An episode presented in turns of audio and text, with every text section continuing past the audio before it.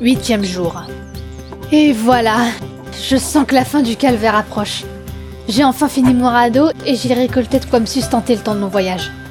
C'est bon, j'ai les yeux qui brillent. Je vais pouvoir retrouver ma famille, mes amis et mon travail où j'ai été récemment embauché.